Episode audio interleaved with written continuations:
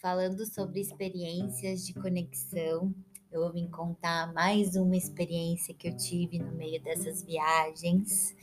E agora foi na Chapada Diamantina, mais especificamente no trekking do Vale do Pati. Um lugar muito especial em meio à natureza.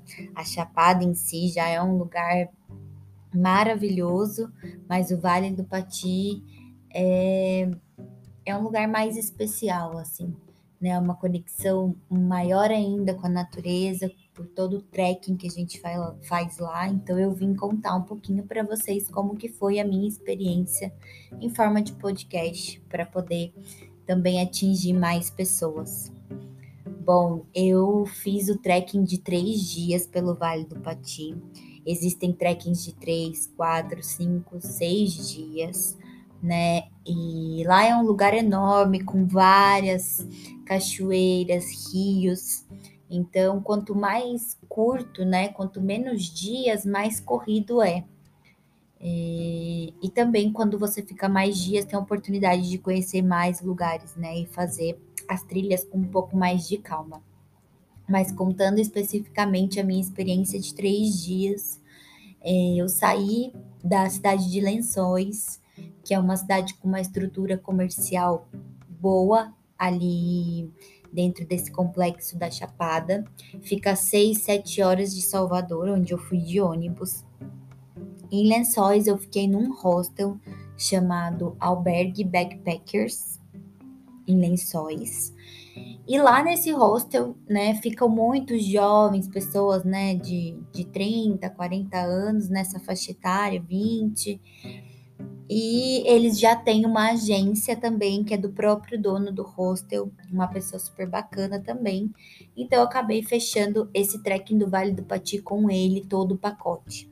Então o pacote já incluía o transporte, que sairia ali de lençóis mesmo do, do hostel, iria até a ponta do vale, né, da entrada do vale, que era Guiné, o nosso ponto. E a partir de lá a gente começaria o trekking. E aí passaria duas noites, né, três dias e duas noites no meio do vale, com toda a alimentação incluída. E a volta é, também incluía o nosso transporte de volta. Né? Então foi fechado um valor com ele, com tudo isso a gente não precisava se preocupar com nada apenas, lógico, com o trekking, de levar nossas coisas, a menor quantidade de coisas possíveis, né? Então foi feita uma mochila bem econômica, né? Com o sol que realmente era necessário, roupas para fazer trilha, uma roupa, uma troca para dormir, porque no alojamento, né, na pousada que a gente ficou, que chamava Alto do Luar, já tinha toalha, já tinha cobertor, então dava para ser bem econômico na mochila. Então saímos, é, logo pela manhã do hostel, na caminhonete, fomos em cinco pessoas. Eu fui num grupo de estrangeiros, eu era a única brasileira, né? Então, pessoas da França, da Alemanha, do Canadá. É muito interessante, assim, né? Porque tem esse contato, além do trekking, tem o contato com outras culturas, né? E o guia, que era brasileiro. Então saímos nessa caminhonete, duas horas de caminhonete até chegar em Guiné, que era o nosso ponto de entrada para o vale. Saindo, né, chegando em Guiné, nesse ponto, nesse estacionamento, a gente desce da caminhonete, pegamos nossas coisas, cada um com sua mochila nas costas, o guia leva nossa comida, nesse caso, o guia levava nossa comida nas costas, né? Também distribuía algumas coisinhas com a gente, mas nada tão difícil de levar, não, era apenas coisas mais leves. Eu, por exemplo, levei o alface dentro da minha mochila. E, e isso a gente inicia o trekking, tá? Na parte da manhã.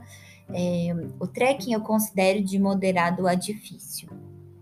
É, assim, eu, eu não sou de fazer tantos trekkings, mas eu achei esse desafiador.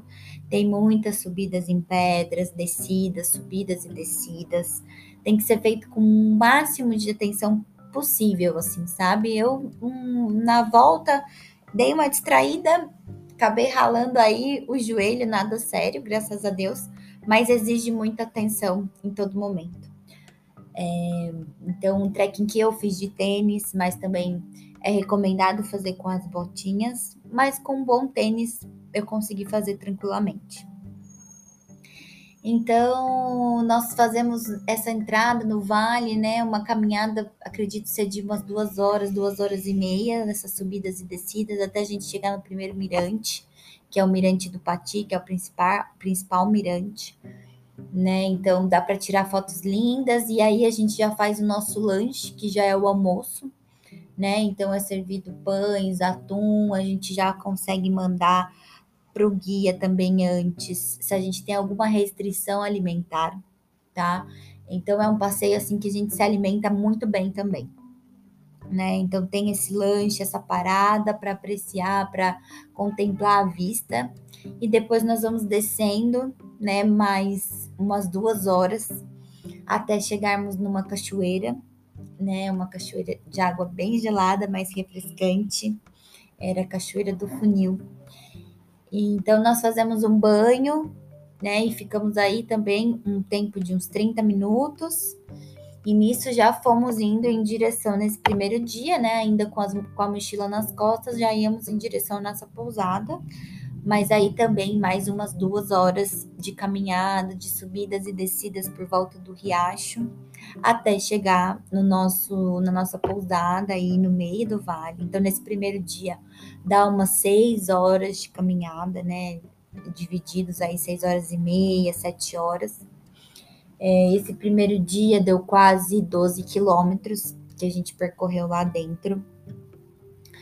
É, então chegamos no alojamento assim bem exaustos, mas dá para tomar um banho, banho de água gelada, obviamente. Mas é, tem um alojamento muito confortável, as caminhas com cobertores bem quentes.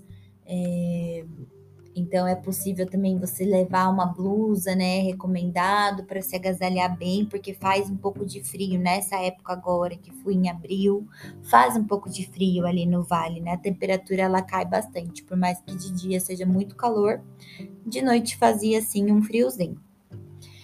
E a partir desse momento a gente toma um cafezinho ali e o guia já começa a iniciar a janta. Então o guia cozinha toda a janta, uma janta super saudável, bem diversificada. É, no nosso primeiro dia tivemos estrogonofe, é, abóbora, couve, arroz, feijão. Então, assim, né, comida que traz bastante sustância e energia, né, devido ao, ao todo dia puxado que a gente teve. Então, por volta das sete a gente janta e aí já fica todo mundo livre para dormir dentro da pousada, desse alto do luar, o lugar que nós ficamos. Tinha um mercadinho também, se você quer comprar uma bebida diferente, né? Alguma bebida, na verdade, porque o passeio não inclui bebida. E, e também outros itens específicos, né? Que você queira comprar um chocolate, um ovo, alguma coisa assim. É, tem tudo para vender nesse mercadinho dentro da pousada. Então, geralmente dormimos cedo, né? Dormíamos cedo. E no outro dia, é, partimos para mais um dia de trekking. Então, acordávamos de manhã, o guia já tinha preparado todo o nosso café da manhã com várias é, comidas regionais, cuscuz, banana da terra, assim, tudo de muito boa qualidade, muito fresquinho e muito gostoso tá? A gente se alimentava muito bem mesmo. Isso não é um quesito para se preocupar. E nesse segundo dia, nosso trekking era até o Morro do Castelo, que é uma subida também, que é um lugar com um mirante maravilhoso, uma vista linda da Chapada, ali dentro do vale.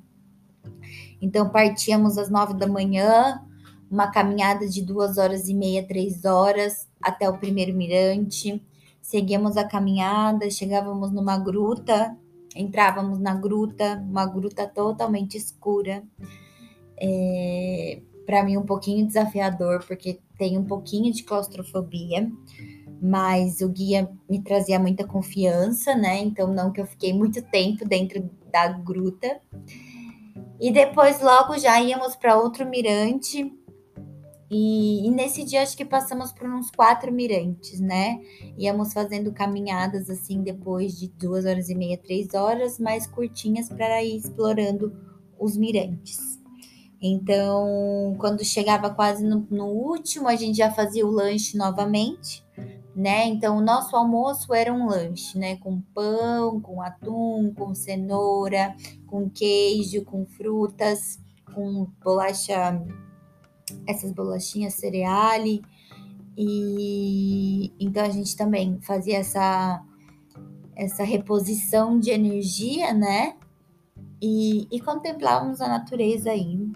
Depois já íamos descendo, já um pouco na parte da tarde, isso, duas da tarde, já fazíamos a descida de mais umas duas horas, duas horas e meia, e chegávamos até um rio também para se refrescar depois de um dia aí todo de caminhada, né? Cinco horas e meia, seis horas.